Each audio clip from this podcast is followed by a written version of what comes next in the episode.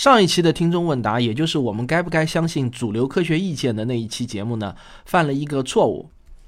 反应停这个事件呢，我是凭着印象说的，结果呢，有听众指出啊，它不是 FDA 批准在美国上市的药品。然后我马上查了一下，我发觉确实是我错了。在此呢，我向广大听众表示抱歉。不过呢，呃，虽然反应停事件我说的不准确，但是对我上期节目的所有观点并不产生影响。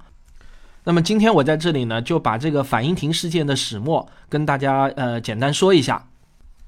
反应停最初呢是由德国公司生产的，在当时啊，大部分国家的药品监管制度都非常的宽松，几乎没有一个国家的药监部门提出药品只有进行严格的临床实验才能上市，企业呢只要组织一些不太严谨的研究资料就可以上市了。所以呢，一九五七年。那么只有几份实验报告和证词的反应停啊，就得到了德国和英国等国家的上市批准，并且呢迅速延伸到了二十多个国家的市场。但是美国的药品监管局，也就是这个 FDA 啊，他们的这个准入资格呢，就比其他国家的药监局当时已经要严格的多了。不过在美国有一家公司叫梅瑞公司，它呢引进了这款药物以后呢，主要是宣传该药物对于怀孕早期恶心的疗效。可怕的是啊，这个公司呢，从未在这方面做过研究，在不知道药物是否会通过胎盘影响胎儿的情况下呢，而且啊，在没有临床实验依据的前提下，就大规模的向一千二百六十七名医生发放了二百五十万片反应停试用。但是当时的法律啊，是在患者同意的基础上，医生就可以以实验的名义给病人使用未经批准的新药，而且呢，还不限制剂量。对于制药公司来说呢，赠送药物其实是一个更好的宣传推销途径。不过当时的 FDA 呢，有一些有良知的官员，呃，曾经反对反应停的上市。他们发现反应停的临床研究资料啊，不但数据不全，而且呢，结果呢还有造假的嫌疑，因为说的神乎其神的。那么其中最引人关注的就是负责审批反应停的弗朗西斯·凯尔西医生，他是一位毕业于芝加哥大学的药学博士。一直致力于反对反应停在美国的上市，他就说啊，反应停不能挽救生命，把这种药物拿出去销售对患者呢没有任何的好处。但是梅瑞公司呢却动用了各种手段威胁这个凯尔西医生，甚至扬言要动用国会的关系，让 FDA 的局长调动他的工作。不过这个凯尔西医生呢就顶住了压力，坚持自己的看法，不批准反应停的上市申请。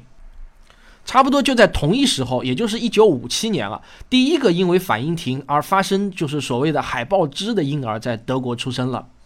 然后呢，原本非常少见的这种海豹肢的婴儿啊，在德国出现的几率提高了多少呢？两百倍，吓死人啊！这些有海豹肢的婴儿的母亲啊，都曾经服用过反应停。然后随着德国的这个《周日世界报》的报道，反应停导致婴儿畸形的内幕呢，就逐渐被披露出来。然后面对如雪花般飞来的不良反应报告啊，呃，最初的那家德国公司，也就是叫那个玉，呃，就是叫格玉能的那家公司，就决定将反应停测试。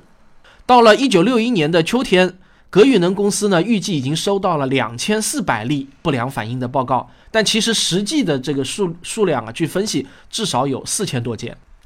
然后德国的这个事情爆出来以后呢？美国的这个《华盛顿邮报》就刊发了一篇文章，叫做《FDA 女英雄阻止恶性药品进入市场》。那这篇报道发出来以后呢，FDA 的局长就立刻宣布召回已经流入市场的全部反应停。啊，当时反应停已经有部分流入市场了。然后美国总统肯尼迪呢还决定站出来支持 FDA，凯尔西呢也由此成为阻止反应停进入美国的英雄，成为了家喻户晓的一个明星。那么还获得了白宫颁发的奖章。不过，那个 FDA 也发现，就是梅瑞公司的那个免费发放药物的行为，当时还不能说它是违法行为啊，确实也是合法的。在美国境内呢，已经造成了四十个海豹肢的这个婴儿出生。那么，如果反应停在美国上市的话，那至少会导致一万名的这种畸形婴儿。FDA 的统计是这样说的。那对于躲过了一场巨大危机的美国政府呢，就决定改革药品的上市制度。一九六二年，美国颁布新法律，要求药品在上市之前要制定合理的药品试验计划，并在试验过程中呢遵循严格的科学原则。以往几个世纪里面，各国都力图去打击、忽悠和危害患者的这种庸医、奸商、骗子，但最终呢，进行裁决的是专家意见，而不是科学实验啊。这是在西方过去也是这样的，我们中国很多时候现在还是这样。美国呢就破天荒，在当时看来是破天荒的提出，任何关于药品的治疗方法的审批都需要学科实验来证明。